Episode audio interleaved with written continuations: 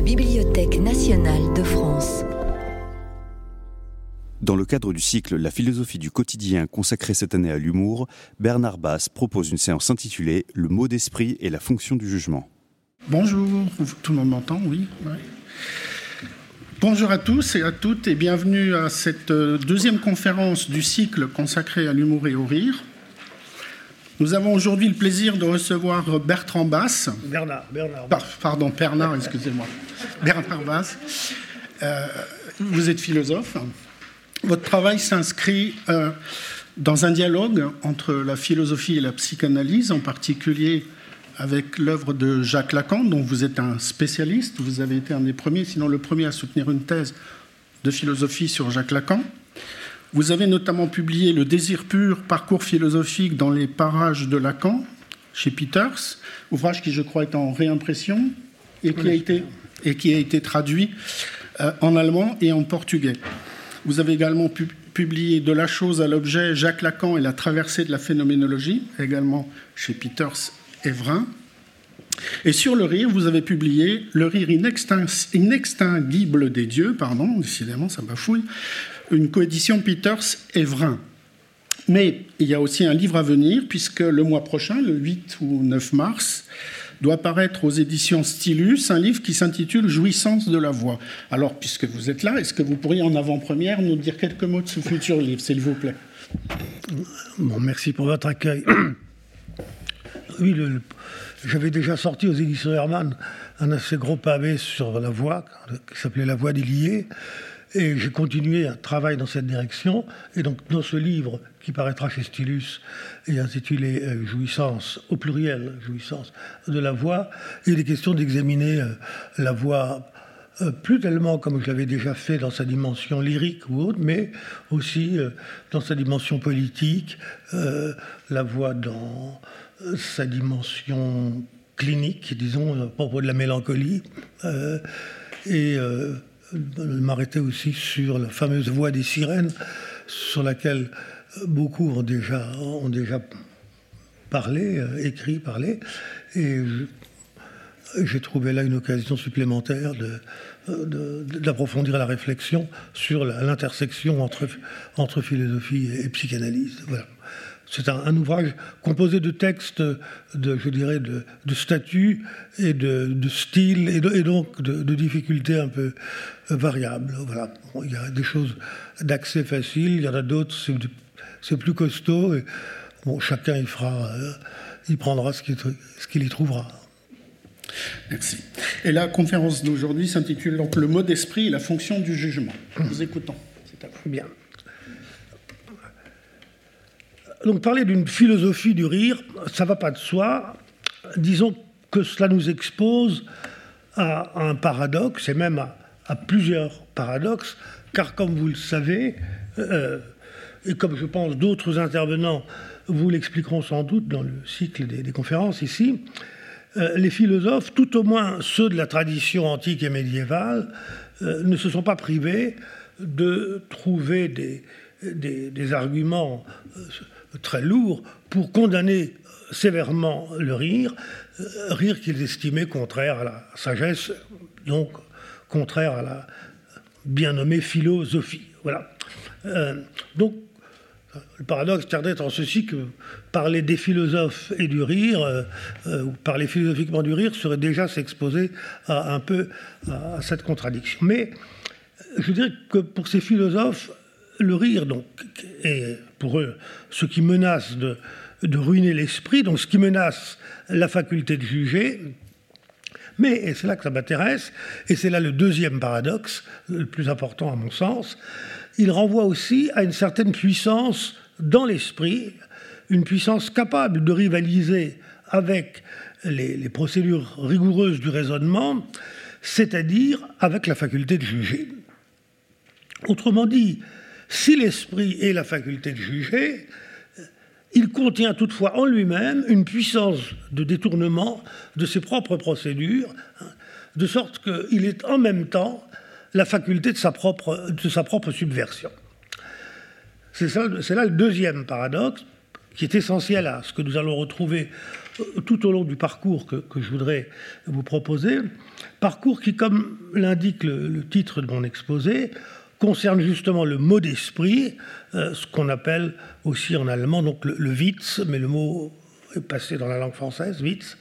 Et donc, euh, parcours qui concerne la relation entre mot d'esprit et jugement. Alors, il y a bien une forme de jugement dans le mot d'esprit, dans le Witz, un jugement qui produit du sens, donc quelque chose, disons, quelque chose d'intelligible, qui n'est pas simplement sensible. C'est pas comme un chatouille, si vous voulez.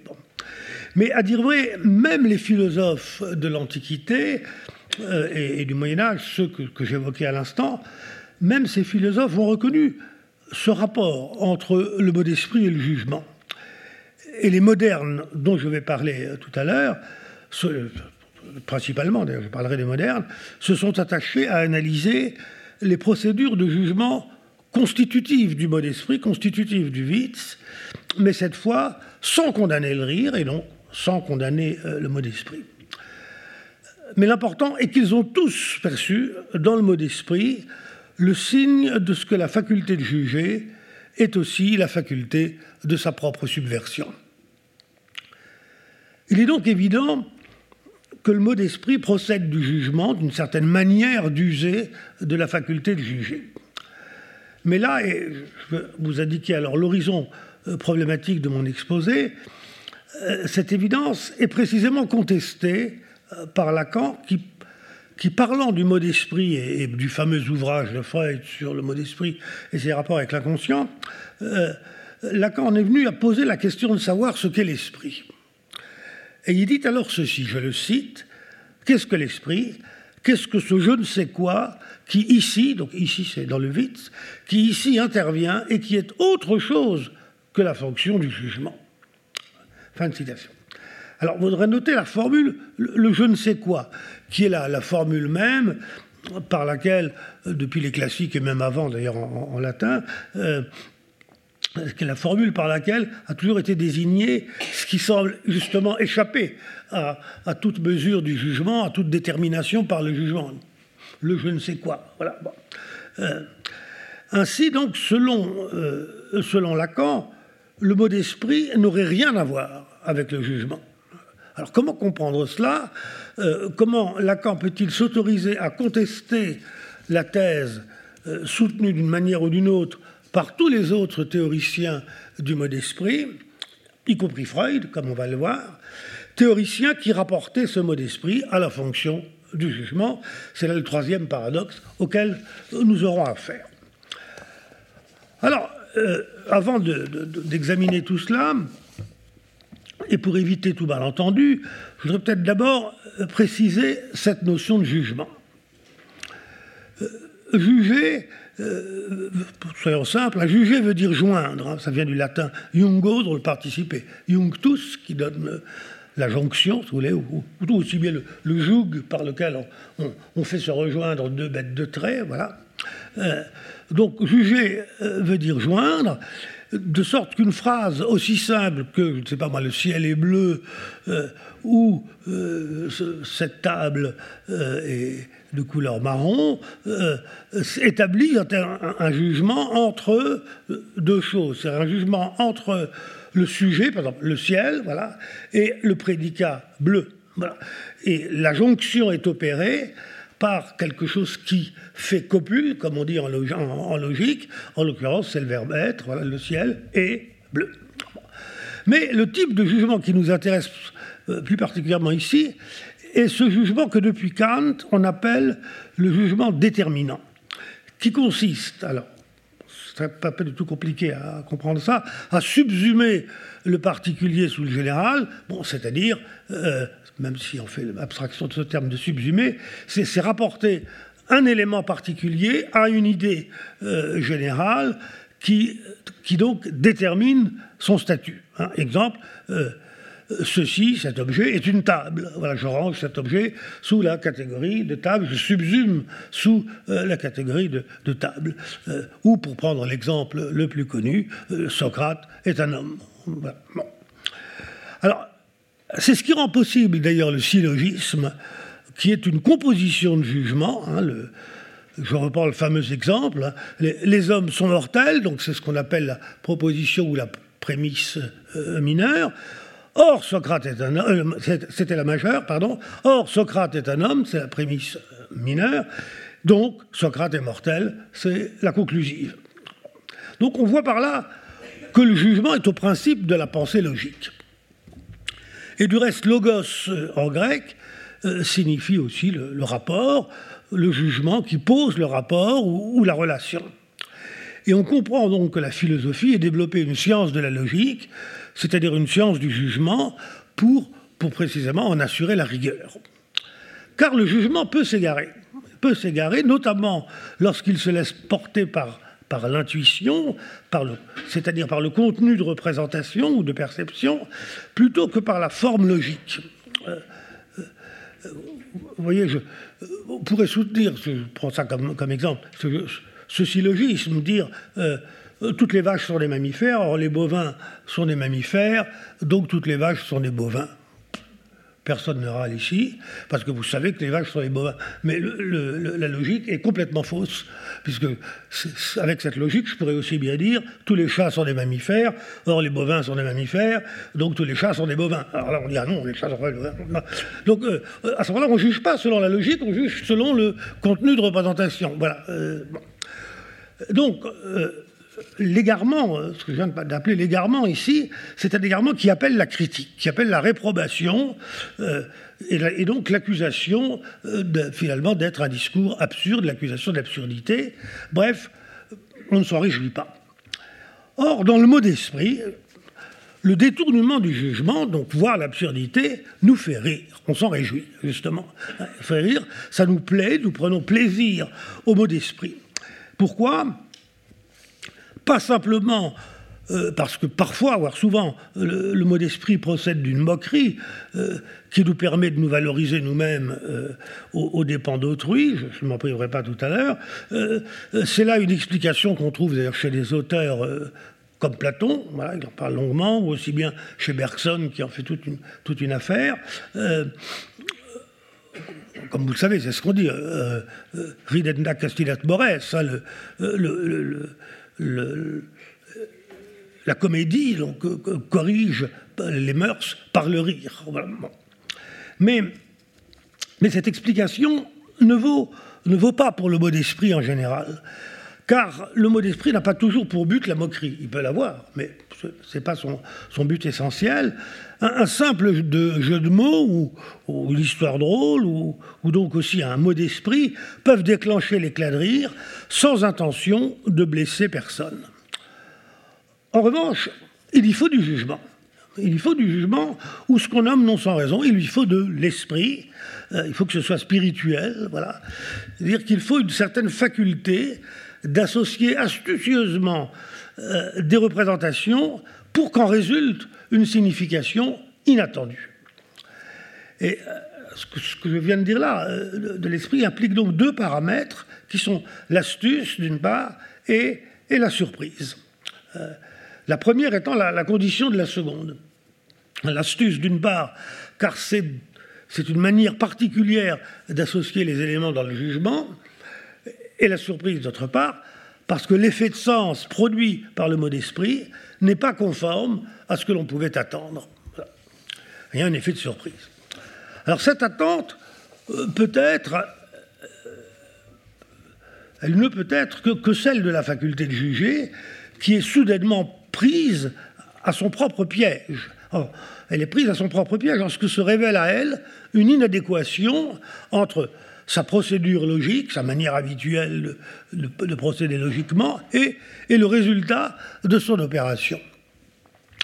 C'est ce qu'explique euh, un auteur du 19e qui s'appelle Schopenhauer.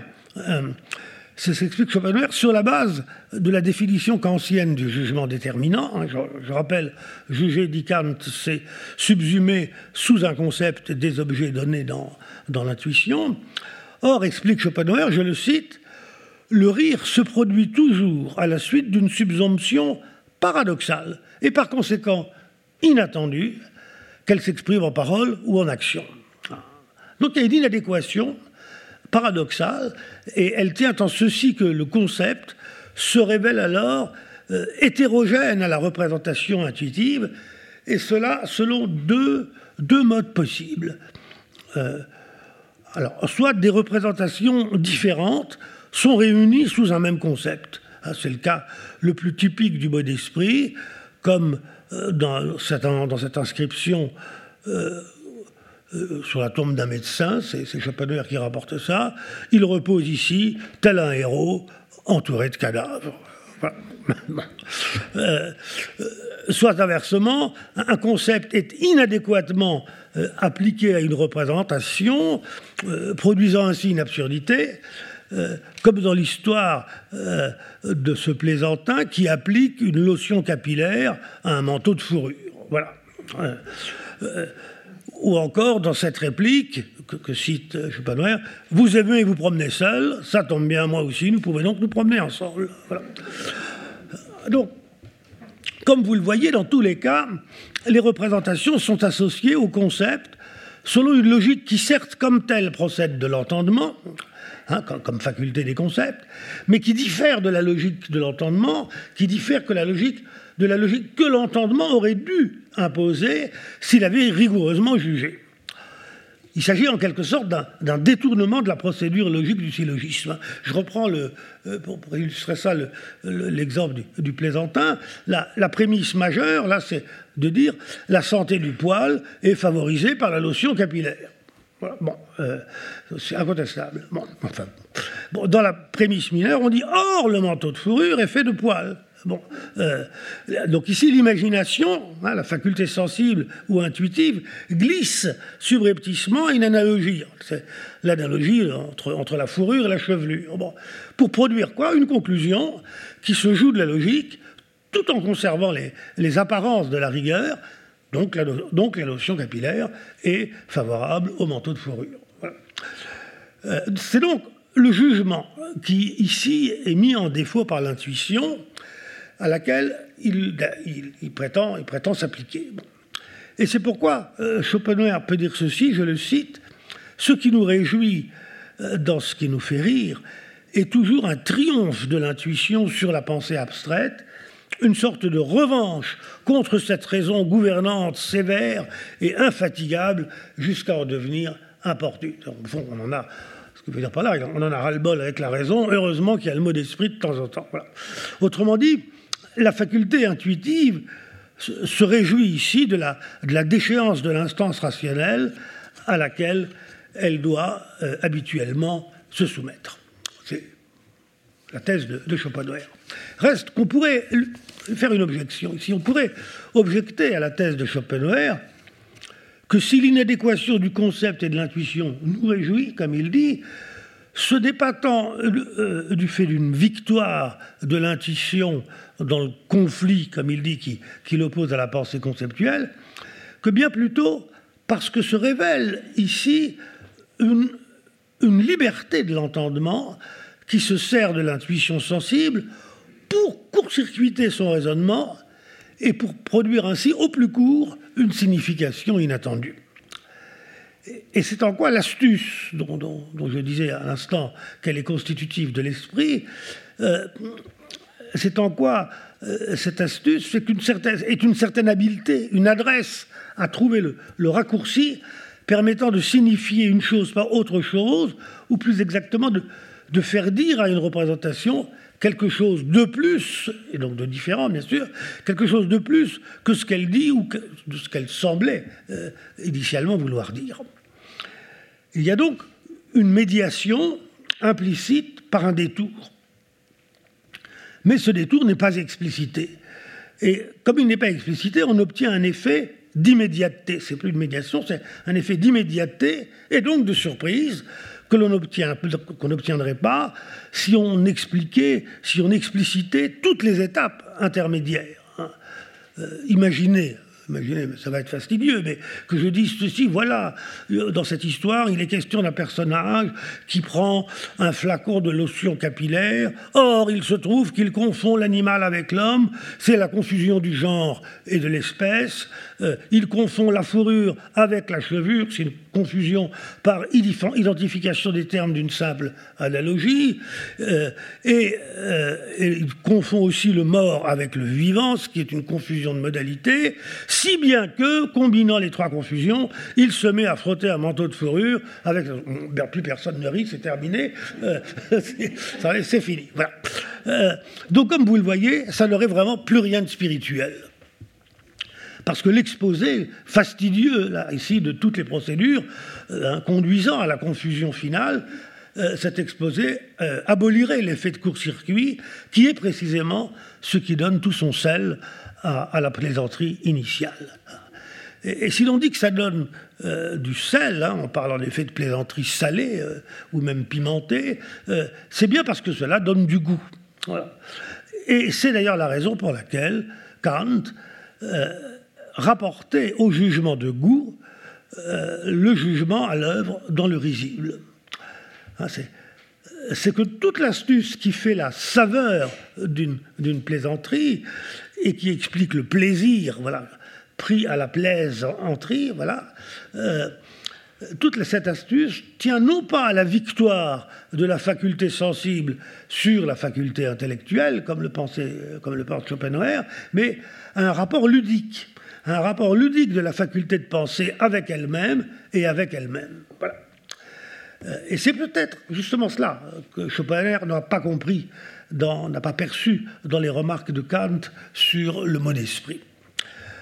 Euh, j'en viens donc à cette thèse de Kant euh, sur le mot d'esprit, thèse qui est exposée dans, la troisième critique, intitulée critique, justement, critique de la faculté de juger.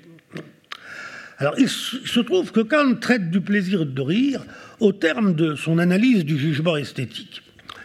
Euh, mais ce n'est évidemment pas du tout pour identifier le risible au beau, il ne faut pas s'y méprendre, mais c'est d'abord pour montrer que ce plaisir procède d'un jugement qui, comme le jugement esthétique, n'est pas un jugement déterminant, mais ce que Kant appelle cette fois un jugement réfléchissant. J'explique. Hein, le, rire advient non simplement parce que l'objet considéré ne répond pas à ce qu'on pouvait en attendre, autrement dit, euh, parce que l'intuition est inadéquate au concept, mais il intervient, il advient parce que la faculté de penser se considère elle-même, elle se réfléchit sur elle-même, hein, comme, dans un miroir, si vous voulez, euh, et prend pour seul objet de sa réflexion l'inadéquation entre l'idée à laquelle elle pouvait s'attendre et l'idée à laquelle elle est finalement conduite, et cela, là aussi, indépendamment de tout intérêt pris à l'objet. Et donc, en effet, comme dans le cas du jugement euh, esthétique, la surprise, ou ce qu'on appelle aussi l'étonnement, qui est au principe euh, euh, du risible, n'est lié à aucun intérêt pratique, ni cognitif, ni moral, bref, à aucun intérêt. C'est un plaisir désintéressé. Et le propre de ce plaisir est de porter sur des représentations signifiantes, des idées, avec lesquelles on joue librement, sans finalité particulière. Ah, la, plaisanterie est un tel jeu de pensée, dit Gedankenspiel, hein, par, par lequel l'esprit est finalement conduit à une représentation à laquelle son jugement ne pouvait pas s'attendre. Et c'est pourquoi Kant dit que le plaisir du mot d'esprit euh, et du rire, et du rire qui l'accompagne, vient, je cite, de, de ce que la tension de notre attente s'évanouit soudain en rien. Et il précise que c'est bien cette évanouissement dans le rien, dans le non-sens, qui est ici essentiel. Ah, je, le cite encore, il faut qu'il y ait quelque chose d'absurde en tout ce qui doit provoquer un rire vivant et éclatant. Et donc risible, euh, cela par quoi est soudainement lié la signification convenue d'une situation, d'une parole ou d'un discours, peu importe, euh, faisant apparaître indépendamment de toute continuité logique, ça c'est le court-circuit dont euh, je parlais auparavant, faisant apparaître une autre signification imprévisible. Alors tout est dans la chute, en effet, de, l'histoire, de l'histoire drôle, ou dans, la chute de la réplique que l'on dit, dit spirituelle. Et, chuter, on le sait, c'est tomber. Mais il ne s'agit pas ici de la chute du passant, ça ce sera l'exemple principiel de, Bergson dans son petit bouquin sur le rire. Non, il s'agit de la chute de notre propre jugement qui lui-même trébuche sur une, une signification à laquelle il ne s'attendait pas. Hein, les, plaisanteries, les, blagues de toutes sortes, les, mots d'esprit consistent toujours à faire trébucher le jugement, et nous y prenons plaisir parce que notre esprit se prête alors à un libre jeu euh, désintéressé. Ainsi, donc, la, la saveur d'un mot d'esprit tient à ce libre jeu, ou la libre jeu dans lequel la faculté intellectuelle est exercée sans bénéfice d'aucun savoir. Euh, du reste, les, deux mots, euh, saveur et savoir, dérivent, comme vous le savez, du verbe latin sapere, qui signifie à la fois goûter et connaître. Donc on pourrait dire que le jugement est exercé de manière savoureuse, sans pour autant être savante. Voilà. voilà ce que je voulais dire à propos de la thèse de Kant.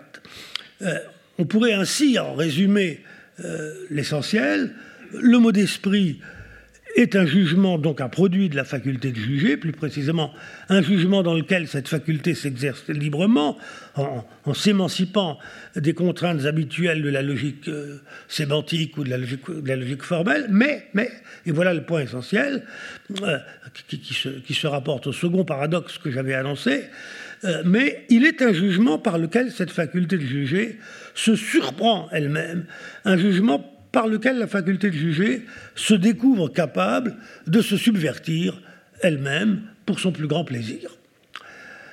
Alors cela dit, cette conclusion est un petit peu ambiguë. Euh, d'une ambiguïté qui, est aussi perceptible d'ailleurs dans le texte de Kant.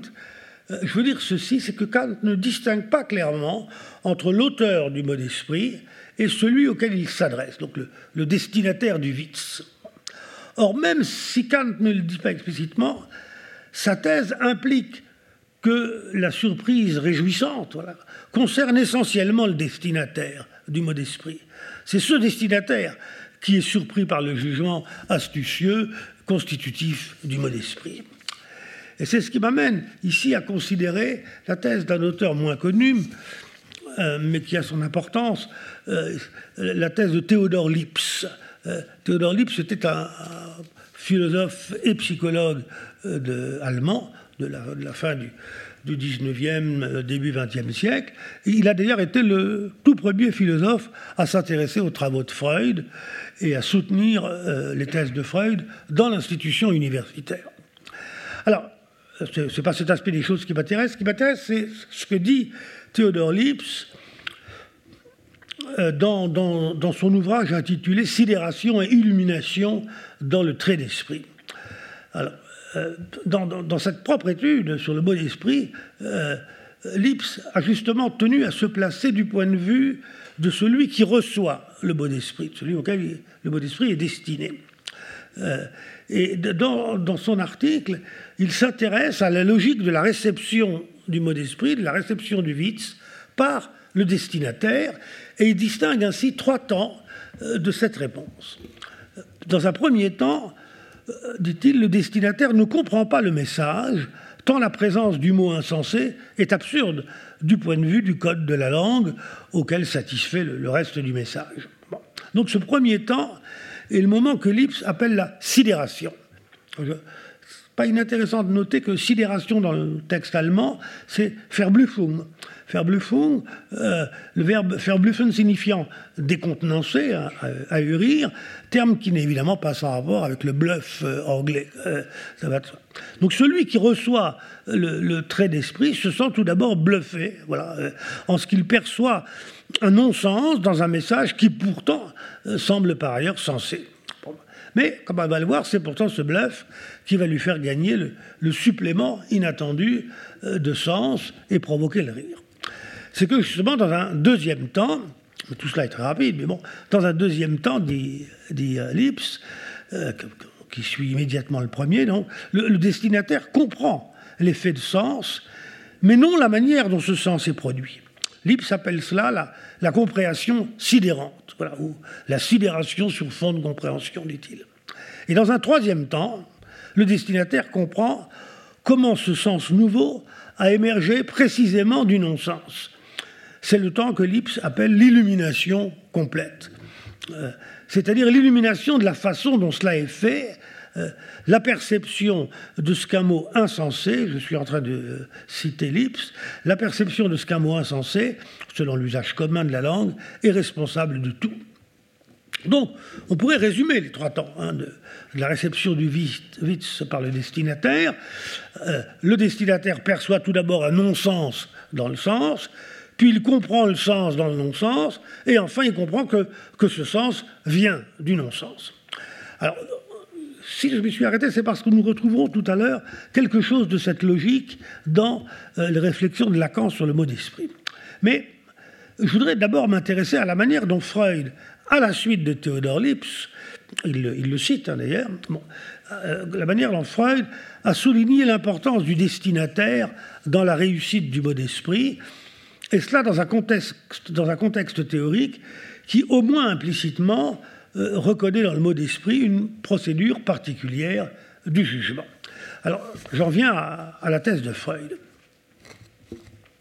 Comme euh, ses prédécesseurs, et notamment Kant, Freud cherche lui aussi à montrer comment, dans le Witz, le psychisme joue, joue avec lui-même et avec les forces dont il est constitué. Et, ce jeu peut être expliqué euh, ce jeu explique, pardon, je, je mal lu ici, euh, par ce que Freud appelle la technique de l'esprit. Voilà, la technique de l'esprit.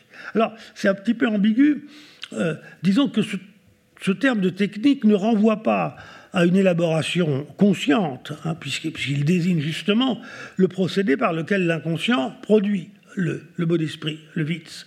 Mais, pour n'être pas conscient, ce procédé n'en est pas moins susceptible d'être analysé et il est même une voie d'exploration privilégiée des processus inconscients. Là, je vais, être obligé de simplifier un peu les choses, mais pas de les, dénaturer, rassurez-vous. Euh, disons ceci, je rappellerai d'abord que pour Freud, le, psychisme inconscient est directement sous l'emprise de ce qu'il appelle le principe de plaisir, de sorte que l'énergie psychique cherche à s'y décharger librement par les voies représentatives les plus rapides, hein, la, décharge d'énergie constituant le plaisir. C'est ce que Freud appelle le, processus primaire. Euh, en revanche, le, psychisme conscient doit aussi faire droit, lui, au principe de réalité, hein, qui, commande de différer la, décharge de l'énergie psychique en lui, lui d'emprunter des voies représentatives strictement réglées, par la, par la logique rationnelle et conceptuelle. C'est le processus secondaire. Alors cette différence permet déjà de comprendre euh, que si le mot d'esprit a quelque rapport avec l'inconscient, c'est bien en vertu de ce libre écoulement de l'énergie psychique dans le processus primaire, où les images et les mots sont libérés de la contrainte logique et conceptuelle. Cette liberté n'est donc pas sans rapport, comme vous le voyez, avec l'astuce en quoi consiste le court-circuit du jugement dans le mot d'esprit, euh, ce qui rappelle ici la, thèse euh, de, Schopenhauer. L'analyse, disons, de la, technique du mot d'esprit permet de montrer que les deux principales opérations du processus primaire, à savoir la condensation par laquelle sont fusionnées deux représentations distinctes et le déplacement par lequel on passe d'une représentation à une autre par quelques liens contingents. Donc comment euh, ces deux principales opérations du processus primaire ont pour milieu propre les éléments constitutifs du langage, que sont le signifiant, le signifié euh, et, la forme logique du discours. Alors, il faut illustrer cela pour comprendre. Donc, comme exemple parfait de condensation, Freud cite euh, ce mot d'esprit que vous connaissez sans doute, ce Witz qui avait été rapporté par Heine, un, petit buraliste de loterie fait mine de se flatter d'avoir eu affaire au riche baron de Rothschild qui, dit-il, le traitait d'égal à égal de façon toute familionnaire. Voilà. familionnaire. Alors, ce néologisme familionnaire, formé par la fusion, c'est ça, effectivement, on comprend bien ici euh, la condensation, la fusion des mots familière et millionnaire, est en apparence un non-sens. Mais de ce non-sens surgit le sens, à savoir que le baron bah, traitait sans doute familièrement le buraliste, d'autant plus qu'ils avaient en commun de s'occuper de millions, hein, même si euh, l'un les possédait alors que l'autre ne faisait que les promettre, euh, mais sans pouvoir se départir justement de, cette condescendance propre, aux, gens fortunés. Voilà. Alors c'est le même processus de condensation qui est à l'œuvre, et là je, quitte les exemples de Freud, qui est à l'œuvre dans, cette méprise sémantique d'un étranger séjournant en France, et qui venant d'apprendre le, sens du suffixe diminutif dans le verbe pleuvoter, euh, s'adresse quelques instants plus tard à une jeune fille qui gênait son passage en lui demandant poliment, mademoiselle, euh, pourriez-vous vous reculoter? Euh, Condensation. Alors, il est vrai qu'ici, l'effet de Witz procède aussi du déplacement. Un déplacement qu'on retrouve, alors ça c'est Freud qui le donne dans cette blague de, Lichtenberg, qui joue sur la, signification convenue de certaines formules du genre euh, Comment vas-tu? demande l'aveugle, comme tu vois, euh, répond le paralytique. Euh, de même, ça c'est pas chez Freud, j'ai trouvé ça ailleurs, dans cette histoire du président du Sénat révolutionnaire qui bafouille en lisant le, juste avant l'exécution, en lisant la, sentence condamnant Louis XVI, et il en a marre de lire ce truc, et finalement, il tend le papier au roi en disant Tenez, mon ami, vous lirez ça vous-même à tête reposée. Euh, alors, le déplacement peut aussi euh, jouer sur la logique apparente euh, du, discours, comme, dans l'histoire que raconte Freud, du client qui entre dans une pâtisserie, demande un gâteau, puis l'échange contre un verre de liqueur qu'il boit. Et puis, il se lève pour partir euh, sans payer. Alors, bien sûr, le patron lui dit, mais payez votre liqueur. Voilà. Réponse du client, mais je voulais échanger contre un gâteau. Le patron dit, oui, mais le gâteau, vous ne l'avez pas payé non plus. le client dit, mais je ne l'ai pas mangé. c'est imparable, imparable. Euh, à quoi je me permets d'ajouter euh, cet amusant dialogue fictif que j'ai trouvé sur Internet le président Macron demande à un petit écolier Quel âge as-tu, mon garçon Sept ans, répond le, garçon. À quoi Macron réplique Eh bien, moi, à ton âge, j'en avais déjà huit.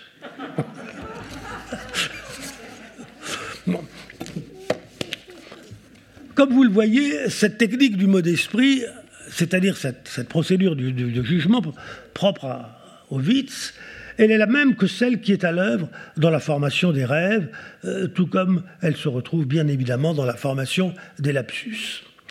Mais rapporter ainsi la technique euh, du mot d'esprit à la technique générale des formations de l'inconscient n'explique pas encore euh, l'origine du rire et du plaisir de rire.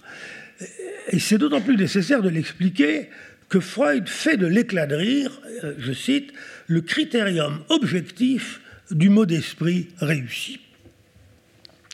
Alors pour comprendre ce lien entre le mot d'esprit et le rire, donc l'éclat de rire, il faut d'abord rappeler que le plaisir est toujours pensé par Freud du point de vue de ce qu'il appelle l'économie psychique. Euh, je m'explique. Le plaisir est toujours une décharge d'énergie psychique, c'est-à-dire une baisse de la tension euh, de l'énergie qui s'est accumulée en investissant telle ou telle représentation ou tel ensemble de représentations. Mais, mais avant même sa décharge, cette énergie peut, peut s'écouler dans le psychisme en circulant d'une représentation à une autre. Ainsi, toutes les opérations euh, à l'œuvre dans le mot d'esprit sont aussi les opérations par lesquelles, dans le processus primaire, ce que Freud appelle le processus primaire, ce processus propre à l'inconscient, l'énergie psychique trouve à s'écouler le plus rapidement possible, c'est-à-dire à passer par les voies les, plus courtes d'une représentation à une autre. c'est exemplairement le cas euh, euh, dans lorsqu'il s'agit de passer d'un signifiant à un autre sans, considération du signifié. Hein, vous, connaissez tous ça. Euh, trois petits chats, chapeau de paille, paillasson, etc. Bon, il n'y a aucun rapport entre trois petits chats et paillasson. Si, il y a un rapport, c'est chapeau de paille. Mais on n'est plus dans la dimension du sens, euh, du signifié, mais seulement du, du signifiant.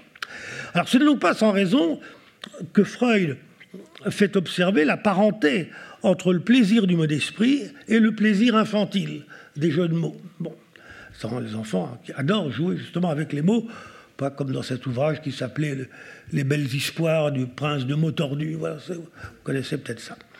Hein. mais, mais Freud les distingue rigoureusement. C'est que le, jeu de mots infantile n'est justement pas spirituel. Il n'est pas witzig. Hein. Euh, le, le, Wortspiel n'est pas witzig, disons. Pourquoi? Parce que euh, il ne fait pas advenir un sens dans le non-sens. Il n'est pas la production d'un sens inattendu, donc il n'est pas un jugement. Et cela, l'esprit, c'est-à-dire l'esprit, ne sera possible que plus tard, au-delà de la petite enfance. Euh, mais euh, quelle est cette condition? Cette condition adventiste, cette condition d'émergence de l'esprit?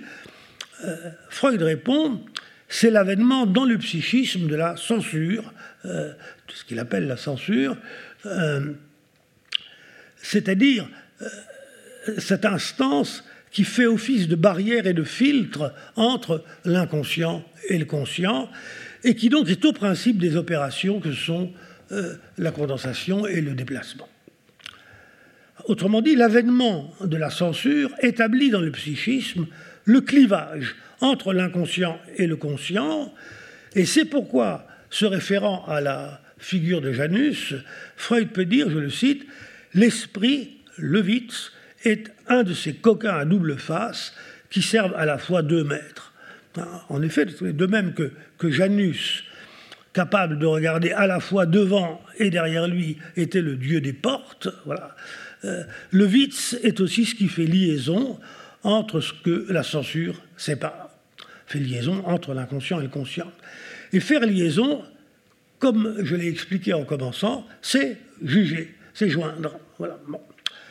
Euh, mais comme vous le voyez, c'est une nouvelle manière de penser le jugement ici. Euh, car ce qui est ainsi mis en relation, ce ne sont plus l'entendement et l'intuition, comme chez Kant ou, chez Schopenhauer, chacun à sa manière, mais euh, ce sont maintenant l'inconscient et le conscient. Il faut ajouter avec Freud que dès lors qu'est ainsi advenu ce, clivage dans le psychisme, le psychisme doit investir une part de son énergie dans le fonctionnement de la censure. Il doit dépenser une quantité d'énergie à maintenir le refoulement et ses effets euh, inhibitoires. Or, dans le mot d'esprit, euh, ce qui fait clivage, c'est-à-dire le barrage de la censure, est en quelque sorte contourné, transgressé, de sorte que que l'esprit, euh, que le processus primaire, pardon, passe outre, outrepasse le barrage de la censure, vient interférer dans le processus secondaire. Pour le dire euh, plus simplement, euh, c'est comme si l'inconscient se permettait de venir faire un petit tour sur la scène consciente. Et du coup, et là on touche vraiment à l'explication freudienne du rire, une partie de l'énergie psychique habituellement dépensée à l'entretien de la censure se trouve libérée. Elle se trouve libérée de cette tâche et elle peut se décharger somatiquement dans, le rire. Cela dit, cela dit si Freud euh, insiste effectivement sur la qualification de l'éclat de rire euh, comme critère du, du bon mot d'esprit, euh, donc du Witz réussi, euh, il fait toutefois intervenir une autre coordonnée qui est le destinataire, le destinataire du mot d'esprit. Je précise, Freud montre que souvent l'auteur du mot d'esprit se garde lui-même de rire, ou plutôt euh, jouit de faire rire celui devant qui il énonce son propos, comme s'il lui fallait voir en autrui la manifestation somatique de la décharge. Et cela, euh, euh, que ce soit mieux attesté, pour que soit mieux attestée la puissance transgressive de l'esprit, autrement dit, pour accéder, dit Freud, je le cite, à la certitude objective de ce que l'élaboration de l'esprit a vraiment réussi. Alors, cette attestation est apportée par le tiers, euh, euh, parce que sans elle, l'auteur du mot d'esprit perdrait une bonne part du bénéfice que lui vaut son vice.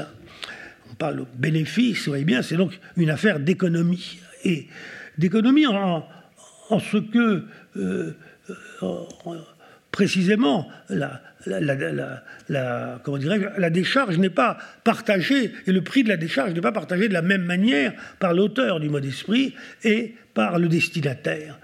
Euh, pour l'auteur du mot d'esprit, le bénéfice attendu du vice pourrait être, pourrait être compromis par la dépense que, requiert sa production. En revanche, pour le tiers, bénéfice et dépense ne se compensent pas. Euh, n'ayant pas lui-même produit le mot d'esprit, le tiers s'évite la dépense que requiert la production du mot d'esprit, de sorte qu'il peut totalement jouir du bénéfice euh, que lui vaut la, levée de l'inhibition.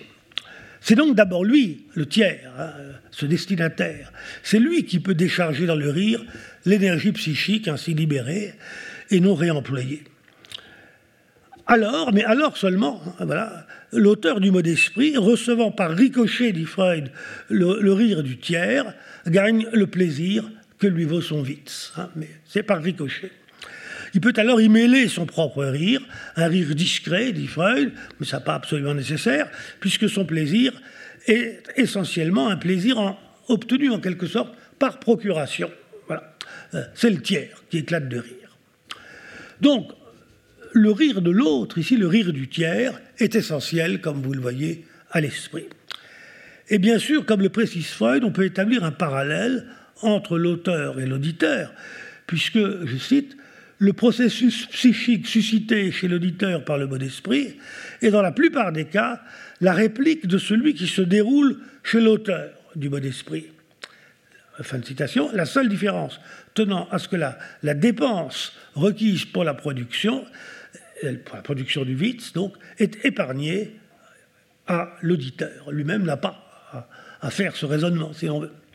Autrement dit, le tiers, l'auditeur, peut jouir du jugement qui est au principe du mot d'esprit, sans avoir à produire lui-même ce jugement. Voilà. Voilà comment Freud euh, entendait rendre compte non seulement de la technique de l'esprit qui produit le Witz, mais aussi du processus par lequel advient le rire qui authentifie le Witz. Alors comme vous le voyez, euh, cette double explication implique de la part de Freud une réponse au moins implicite euh, de la fonction d'une reprise, au moins implicite de la fonction du jugement, pour expliquer à sa manière comment et pourquoi l'esprit procède d'un détournement du jugement. Alors, je dis euh, comment et pourquoi? Comment, c'est-à-dire le moyen, c'est la technique du mode esprit. Pourquoi C'est-à-dire la finalité, c'est le plaisir de la décharge de l'énergie psychique dans le rire. Alors à partir de, cette conclusion sur euh, Freud, euh, nous pouvons en, venir euh, maintenant à la, thèse, à la thèse paradoxale de Lacan. comme je l'ai annoncé en introduction, Lacan récuse radicalement que le mot d'esprit ait quelque chose à voir avec le jugement. Alors, étant donné que son commentaire du texte de Freud euh, se focalise sur le motif du tiers, on pourrait s'attendre à ce que Lacan s'arrête sur la question du rire, puisque Freud, comme on vient de le voir, faisait de l'éclat de rire, euh, de l'éclat de rire du tiers, euh, le, critère de réussite du mot d'esprit. Mais curieusement, lorsque Lacan aborde le problème du rire, il a bien du mal à cacher son embarras, et au total, il n'en dit pas grand-chose. Alors, comment, parler du rôle essentiel du tiers dans le Witz en passant sous silence ce qui seul atteste le, rôle de ce tiers, c'est-à-dire le rire? Alors, dans, les limites de, cet exposé, il m'est évidemment impossible de suivre en détail le, commentaire lacanien de Freud. Euh, je voudrais toutefois montrer, à partir de ce commentaire, euh, comment il est possible d'articuler les trois motifs que je viens de souligner, à savoir le, mot d'esprit comme étranger au jugement, Hein, c'est l'affirmation de, Lacan. L'importance du tiers, qu'il souligne, qu'il reconnaît. Et puis enfin, la fonction, ou tout au moins le statut du rire. Autrement dit, je voudrais montrer comment on peut, avec Lacan, nouer ces trois motifs, même si lui-même n'a pas proposé ce, nouage. Alors je commence d'abord, pour qu'on soit clair, par, rappeler euh, la, réponse que, Lacan apporte à la question de savoir ce qu'est l'esprit, euh, réponse négative, comme vous, le savez, qu'est-ce que l'esprit? Qu'est-ce que ce je ne sais quoi qui intervient ici et qui est autre chose que la fonction du jugement? Alors cette déclaration, de la part de Lacan, implique d'inverser la logique entre esprit et mot d'esprit. Je m'explique. Ce, ce n'est pas l'esprit qui permet de rendre compte du mot d'esprit, mais c'est bien plutôt l'inverse, à savoir qu'on ne peut comprendre ce qu'est l'esprit qu'à la condition d'abord, hein, d'avoir, comme dit Lacan, d'avoir d'abord élucidé ces procédés, c'est ce que dit Lacan, euh, d'avoir d'abord euh, déterminé effectivement les procédures par lesquelles sont produites, euh, les, les mots d'esprit. Autrement dit, la spécificité de l'esprit tient à ce que suppose, comme sa condition de possibilité, le mot d'esprit. La condition spécifique, Lacan, euh, s'appuyant euh, donc sur, les analyses de Freud, la trouve dans un double critère. Euh, et il s'agit bien d'un double critère plutôt que de deux critères, car en réalité, l'un ne va pas sans l'autre. Je m'explique. D'une part, Lacan insiste sur le fait que le mot d'esprit, contrairement à l'absus, est visé comme tel, comme mot d'esprit, par le sujet qu'il énonce. Bon. Et pourtant, ajoute Lacan, j'ai besoin de l'autre. C'est que d'autre part, pour que le sujet puisse, être puisse ainsi accepter le mot d'esprit en tant que tel, c'est-à-dire en, tant que spirituel, il lui faut recourir à l'attestation d'un autre, euh, lequel autre est là, dit Lacan, je cite, en tant que sujet. S'il y a là apparemment une nécessité de communication, c'est donc parce qu'il faut que s'atteste dans et par cette communication la communauté que sont déjà supposés partager l'auteur du vice et le destinataire du vice. Or, cette communauté, c'est là un point sur lequel Lacan insiste beaucoup, cette communauté, c'est la communauté symbolique, laquelle est d'abord communauté linguistique, hein, la, langue, voilà. Euh, ce que Lacan appelle le grand autre, qu'il écrit avec un grand A, mais peu importe maintenant. Euh, euh, c'est aussi la communauté euh, au sens du groupe social auquel appartiennent l'auteur et le destinataire du mot d'esprit. Autrement dit, leur communauté symbolique est certes principalement, essentiellement linguistique, mais elle est, aussi faite des, opinions, des idées reçues, des convictions, des connaissances communes, de la culture commune, quoi, voilà, euh, commune à l'auteur et, au destinataire. Comme dit Lacan, il a cette belle expression, euh, il faut qu'ils soient de la même paroisse. Quoi, voilà. Bon. pour, vous donner un, exemple, mais, Lacan, lui, n'en donne pas. C'est d'ailleurs assez frappant que Lacan ne donne quasiment aucun exemple. Hein. Euh, mais pour vous donner un exemple, euh, il va de soi il fallait avoir un, fond de culture latine commune à l'époque hein, pour, comprendre cette blague qui se racontait à l'époque du, décès du, président Félix Faure dans les bras de sa maîtresse. Hein. Il voulait être César, mais ne fut que Pompée. Euh, bon, faut hein, connaître un peu son histoire latine, sinon ça marche pas. Bon. Euh, il faut aussi connaître d'autres choses. Euh, de même, plus près de nous, il faut avoir suivi le, matraquage publicitaire des marchands de lessive et le matraquage médiatique sur la vie des stars pour apprécier cette déclaration qu'on prête fictivement à Bernard-Henri Lévy euh, Je ne changerai pas mon Ariel contre une autre lascive. On, peut donc. On peut donc résumer. Enfin, il y a peut-être des gens trop jeunes pour connaître les, la, lessive Ariel, je ne sais pas. Hein. On peut donc résumer L'autre, dont, il est ici question, est à la fois le lieu symboliquement commun et en même temps un sujet singulier euh, auquel on s'adresse. On pourrait donc dire du, sujet ou, des sujets, car, ils peuvent être plusieurs, auxquels on adresse le mot d'esprit, qu'il est l'autre présent sous la forme d'un autre. Ou encore qu'il est un autre investi du pouvoir ou de la puissance de ce que Lacan appelle le grand autre. Peu importe. Reste à expliquer l'essentiel. Quelle est la fonction, la, la nécessaire fonction de cet autre dans le mot d'esprit? Euh, pourquoi le sujet, donc auteur du mot d'esprit, et qui est lui-même celui qui reconnaît dans son mot la marque de l'esprit, a-t-il besoin de cet autre pour que soit authentifié le mot d'esprit comme tel Pour comprendre la réponse de Lacan à cette question, euh, il faut d'abord rappeler que dans ses leçons consacrées au mot d'esprit, Lacan ne cesse de rapporter le mot d'esprit à la logique de la demande et du désir. Euh, alors on sait, je me permets d'être rapide, on, sait que de manière générale, la demande qu'un sujet adresse à un autre, du fait même qu'elle doit passer par la médiation linguistique, est marquée par un vide, par un manque, et que c'est précisément ce manque qui renvoie à ce qu'il y a d'insu, à ce qu'il y a de caché, et donc d'inconscient dans, dans le désir. Or, dans le mot d'esprit, se produit justement ceci, que l'énoncé tel qu'il est d'abord reçu dans le code courant de la langue présente un non-sens. Du point de vue de ce code, l'énoncé n'a pas de sens, peu de sens. Voilà. C'est donc d'abord cette absence de sens, cette, béance du message, comme dit Lacan, qui est proposée au destinataire du mot d'esprit.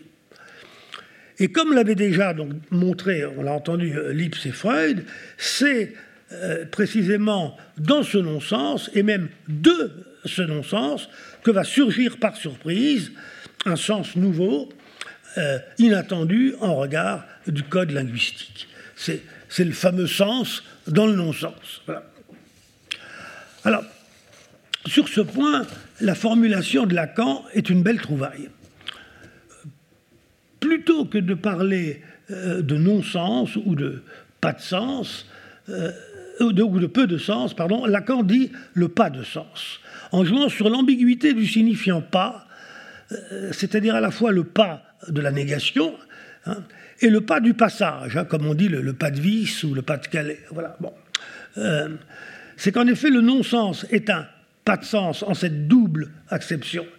Hein, et c'est précisément ce pas de sens que l'auteur du mot d'esprit vise à faire reconnaître par l'autre. Car du côté de l'autre, du côté du destinataire du Witz, les choses se déroulent euh, selon ce qu'en disait déjà Théodore Lipp, ça je rappelle, cet autre perçoit tout d'abord un non-sens dans le, dans le sens, puis il comprend le sens dans le non-sens, et enfin comprend que ce sens vient du non-sens. Donc ces trois temps se suivent en un même mouvement dont le continuum est ce non-sens comme pas de sens la dynamique de, pas de sens, hein, du non-sens comme passage de sens, cette dynamique euh, tient à, la déclinaison du non-sens selon les, trois modalités successives que je viens d'indiquer.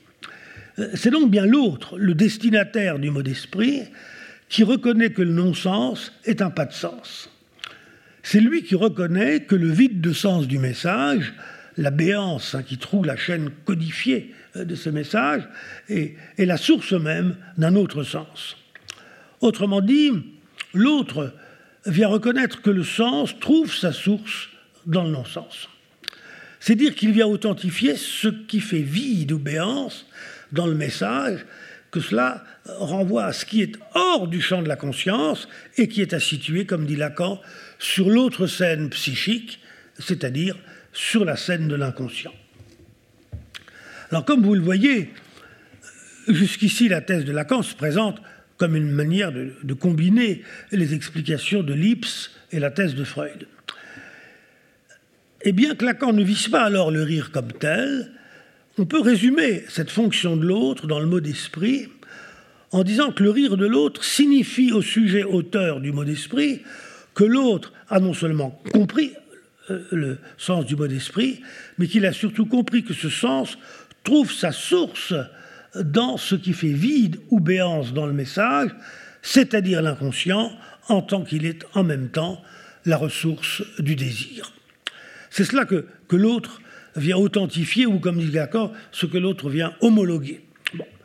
L'important est donc que, par et dans le mot d'esprit, se joue une manière d'outrepasser l'ordre habituel du jugement. Lacan ne le dit pas explicitement, mais je crois euh, que s'il entend défaire la relation euh, du mot d'esprit au jugement, ce n'est pas seulement pour se démarquer par principe des philosophes. Alors bien sûr, il y a de ça, hein, vous savez que, comme toujours chez Lacan, il faut qu'il tape sur les philosophes. Bon. Euh, mais ce n'est pas, pas pour cette raison principale. Mais c'est en ce sens que, comme il l'explique par ailleurs, le mot d'esprit renvoie à ce qui, dans l'inconscient, excède l'articulation symbolique, de sorte que l'outrepassement du symbolique, la transgression du symbolique, est ici la manière dont Lacan reprend à son compte le motif freudien de l'outrepassement ou de la transgression de la censure. Et Lacan explique en effet que si les rires est communication, c'est en tant qu'il renvoie à, l'au-delà du symbolique, à l'au-delà de, ce qui de ce qui est présentement articulé dans l'ordre de signifiant, hein, dans, le discours, parce qu'au fond, la logique du passage à cet au-delà, la logique de cet excès voilà, sur le symbolique, c'est cela que vise Lacan dans la définition négative qu'il donne de l'esprit. Hein, je, répète encore une fois la formule, le je ne sais quoi qui est autre chose que la fonction du jugement. Alors le je ne sais quoi, euh, ce je ne sais quoi est, justement cette logique de l'excès sur le symbolique, euh, cette transgression, cette transgression du symbolique. À ce titre, euh, le mot d'esprit dans, dans son rapport essentiel à l'autre euh, peut être défini comme un dispositif de jouissance. Ah, sa, puissance, voilà, de faire advenir un sens inattendu dans et par le non-sens ou, le pas de sens. Euh, cette puissance permet d'avancer cette précision, c'est que le mot d'esprit est un dispositif de production de sens indépendant de la simple fonction du jugement, parce qu'il engage, il engage une plus-value de jouissance, c'est-à-dire ce que Lacan appelle une production de, plus de jouir, ce qui n'est évidemment pas sans rapport avec l'image gestionnaire par laquelle Freud expliquait euh, le plaisir de l'esprit. Un mot encore pour, euh, conclure. Si, on résume le, parcours que je vous ai proposé, on, peut en faire ressortir une constante tout de même. Euh, c'est que dans les trois cas, donc chez Kant et Schopenhauer, chez Freud, chez Lacan, euh, le mot d'esprit est une procédure de liaison, une procédure de, jonction, donc de jugement au sens strict, euh, mais en même temps une procédure de, de disjonction entre deux instances. Autrement dit, une procédure paradoxale de jonction et de disjonction. Ça, c'est le, point commun, c'est le, continuum. Mais il faut distinguer alors que ceci, c'est que chez Kant et Schopenhauer, il s'agit de la, jonction et disjonction euh, de l'entendement et de l'intuition. Chez Freud, il s'agit de la jonction et disjonction du conscient et de l'inconscient, plus précisément l'inconscient surmoïque à la censure. Bon. Et chez Lacan, il s'agit de la jonction et disjonction du symbolique et de ce qui excède le symbolique, c'est-à-dire, mais je ne vais pas euh, euh, commencer à, entrer dans les détails, ce que Lacan appelle dans sa propre terminologie le réel. Bon. Euh, mais pas du tout le réel au sens de la réalité, hein, c'est pas du tout ça. disons le réel comme ce qui est justement l'au-delà, l'outre-symbolique, l'au-delà du symbolique. Alors ce, que, le symbolique ne, peut pas résorber, ne peut pas contenir. Alors ce rapide résumé euh, comme vous le voyez, fait apparaître une certaine homologie entre les thèses des philosophes et, celles des psychanalystes. Alors pour autant, vraiment, euh, je ne cherche pas du tout par là à réintégrer Freud et Lacan à l'ordre philosophique, euh, pas mon propos. Au contraire, il me semble que, que c'est la référence à l'au-delà du symbolique qui distingue radicalement Lacan de ses prédécesseurs. Et c'est cette référence qui, me semble-t-il, permet de donner fondement à l'affirmation, à son affirmation, sans laquelle le Witz n'a rien à voir avec la fonction du jugement. Alors, à dire vrai, il a bien quelque chose à voir, puisqu'il est une subversion euh, du jugement. Mais, si vous voulez, on ne saurait l'expliquer à partir des seules coordonnées du jugement, puisqu'il procède essentiellement de ce qui excède le jugement, c'est-à-dire l'instance inconsciente euh, qui met en jeu la jouissance, cette instance que Lacan a d'abord nommée la chose, mais qu'on peut aussi nommer, qu'il a aussi nommé le, réel dans l'inconscient ou le réel de l'inconscient, voire, comme certains aujourd'hui euh, l'appellent, l'inconscient réel. Alors je disais, en commençant, que si l'esprit est faculté de juger, il contient en lui-même une puissance de détournement euh, de ses propres procédures, de, sorte qu'il est en même temps la faculté de sa propre subversion. On peut maintenant ajouter que cette puissance de subversion est l'inconscient, et c'est elle qui est, du point de vue lacanien, constitutive de l'esprit. Voilà. Je vous remercie.